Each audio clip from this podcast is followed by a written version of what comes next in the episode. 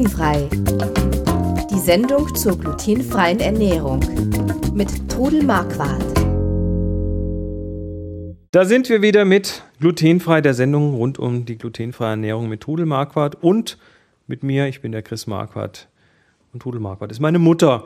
Wir weisen am Anfang immer darauf hin, dass wir keine Mediziner oder Ernährungsberater sind. Alle Hinweise in dieser Sendung beruhen auf eigenen Erfahrungen und auf 20 Jahren Leben mit der Diagnose Zöliakie. Hallo. Hallo.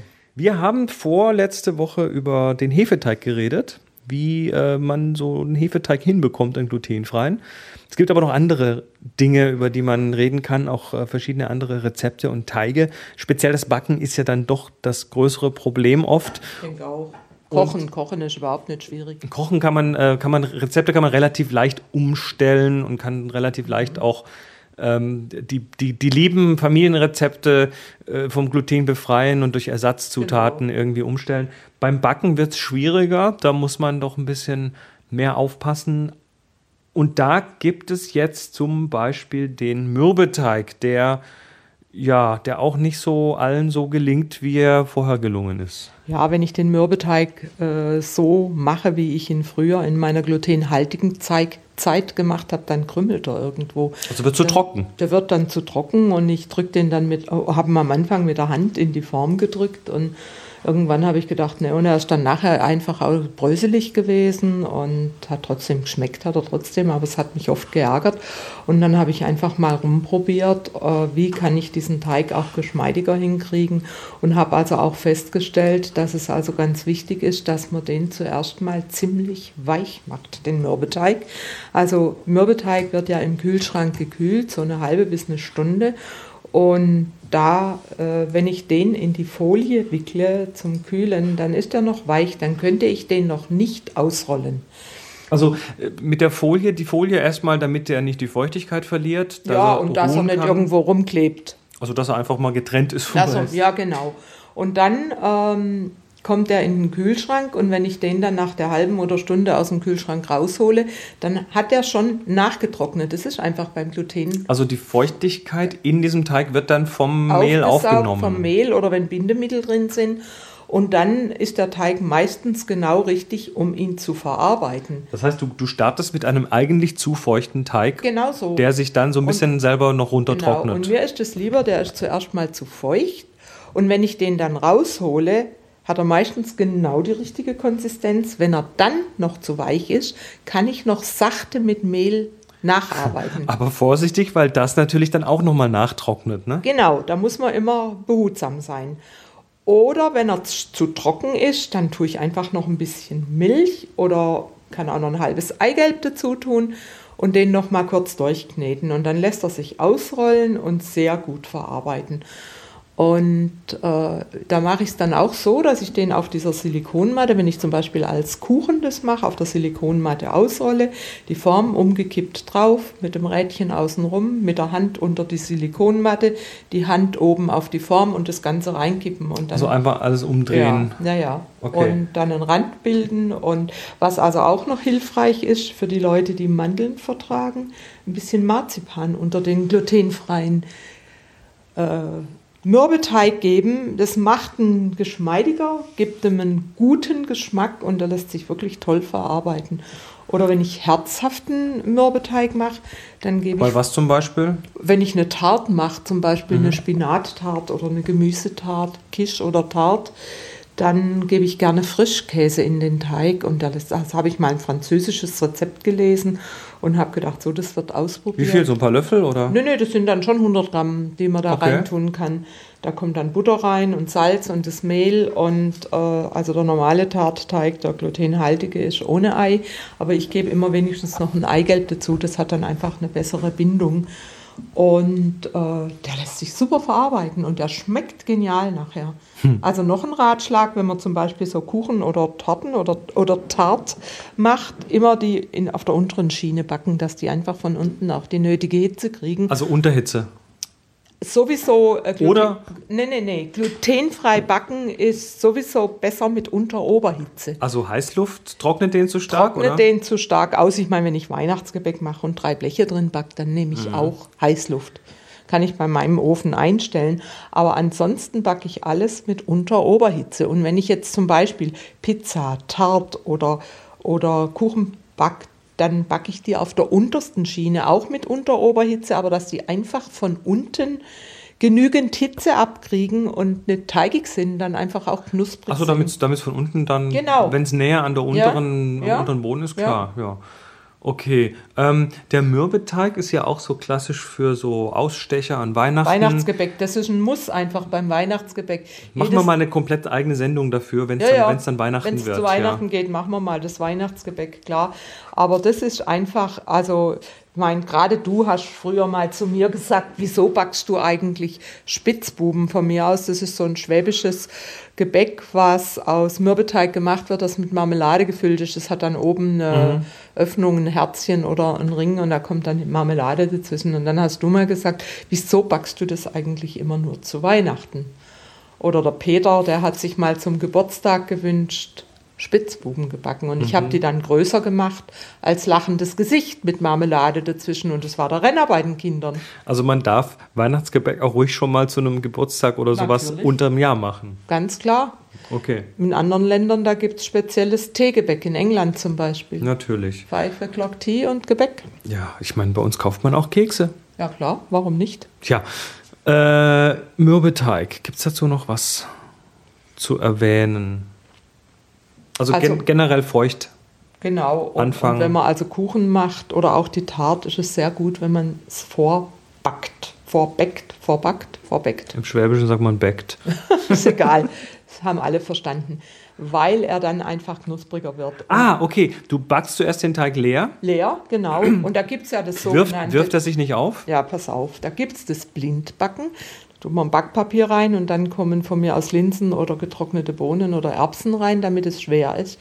Aber das war mir irgendwann Achso, Moment, langsam, dass ich es verstehe. Auf den Teig, also der Teig kommt in die Form, dann kommt auf die Form ein Teig Backpapier, Und Backpapier und dann kommt eine Packung getrocknete Erbsen, Linsen. aber Bohnen, ohne die Packung. Ne? Ohne die Packung, lose rein, dass man die nachher rausheben kann mit dem Ja. Dass es beschwert, dass das nicht hochgeht. Aber das war mir irgendwann immer zu viel Aufwand und ich bin einfach der Praktiker, versuche auch Dinge zu vereinfachen. Ich habe dann, es gibt inzwischen Backpapiere zu kaufen, die rund zugeschnitten sind. Ich habe dann mit der Gabel steche ich dann mehrfach ein. Damit es dann unten drunter keine Luftblasen keine gibt. Luftblasen gibt. Und dann äh, mache ich dieses, dieses runde, ausgeschnittene Backpapier rein, drücke das leicht fest am Rand und dann backe ich den vor. Da passiert gar nichts. Mit dem Backpapier Mit dem drauf. Backpapier. Das Backpapier kann ich nachher abziehen, so zehn Minuten vorbacken und dann kommt die Masse rein. Dann Also kommt irgendwie Früchte, Baiser oder, oder Spinat und Eier und die oder deine, deine Quiche-Zutaten. Genau, und dann kommt das rein und es ist natürlich dann toll, weil der dann wirklich knuspriger ist und das ist auch wichtig, dass er gut gebacken ist und nicht teigig. Ja, sehr schön. Der Mürbeteig. Was gibt es denn sonst noch so an Teigen, die man noch machen kann? Also es gibt einen Rührteig, äh, der eigentlich relativ einfach ist. Man kann eigentlich jedes normale Rührteigrezept. Wofür würde man Rührteig verwenden? Zum Beispiel Marmorkuchen. Ach so, klar, das Ja, ist Oder einen Rührteig. Zitronenkuchen oder Muffins. Ja. Das sind meistens Rührteigrezepte. Dann gibt es noch einen Brandteig, den Mhm. man für Windbeutel oder Eclairs nimmt. Kann man glutenfrei auch machen. Habe ich alles ausprobiert. Gibt es beim Rührteig was zu beachten? Ja, also muss der auch ein bisschen feuchter kommen? Auch ein bisschen feuchter. Also ich nehme da dann, wie gesagt, diese 10% weniger Mehl oder eben auch ein Ei oder ein bisschen Flüssigkeit mehr. Und dann wird der auch gut. Und der ist dann auch am Tag danach noch gut, der Rührteig. Ein Brandteig, wo verwendet man den denn typischerweise? Also für, äh, da gibt es für Karneval, äh, Fastnacht gibt es ein Gebäck. Oder Chorizos heißen Ja, oder so die. Berliner Ballen und so. Nee, das ist kein? Brandteig, das ist Hefeteig Berliner Ballen. Okay. Aber Windbeutel. Ah, okay. Windbeutel oder Eclairs. Das ist Brandteig, das ist dann ein Teig, der wird aus Wasser, Butter und Mehl, wird der gekocht zu einem Kloß.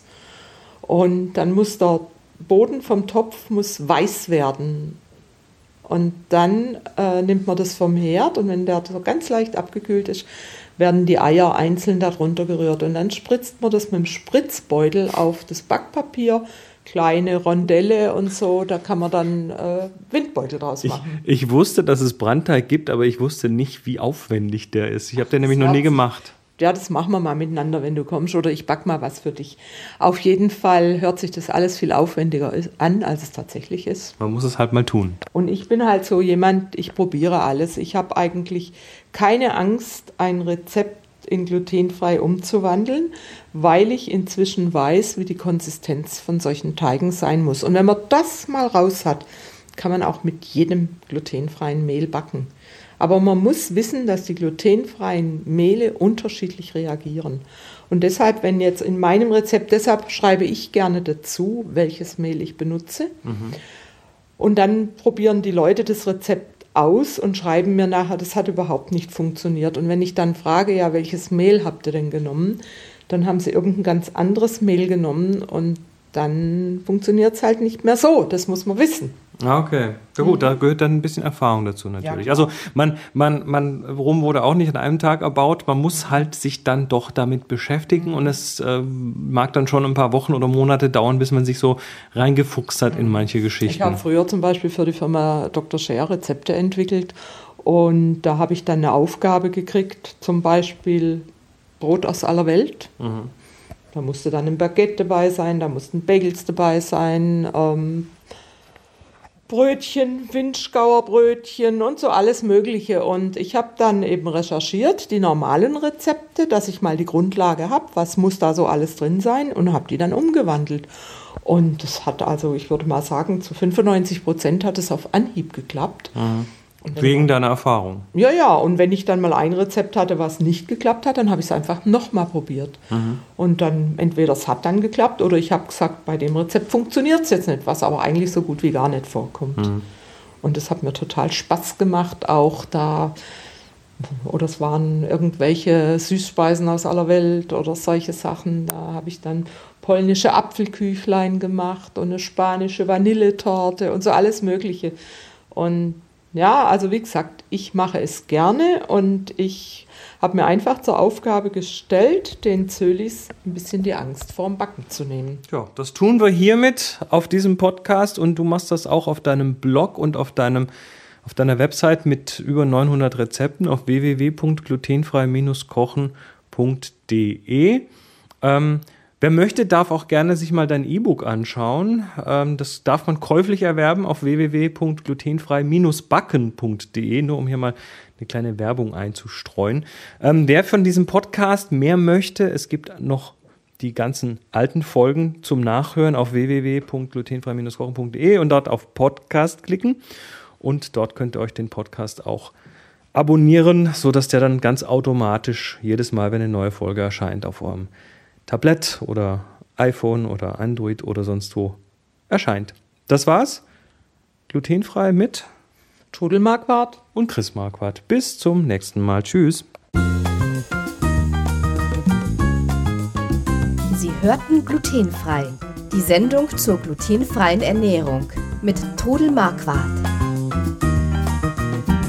Über 900 glutenfreie Rezepte und weitere Informationen auf www.glutenfrei-kochen.de.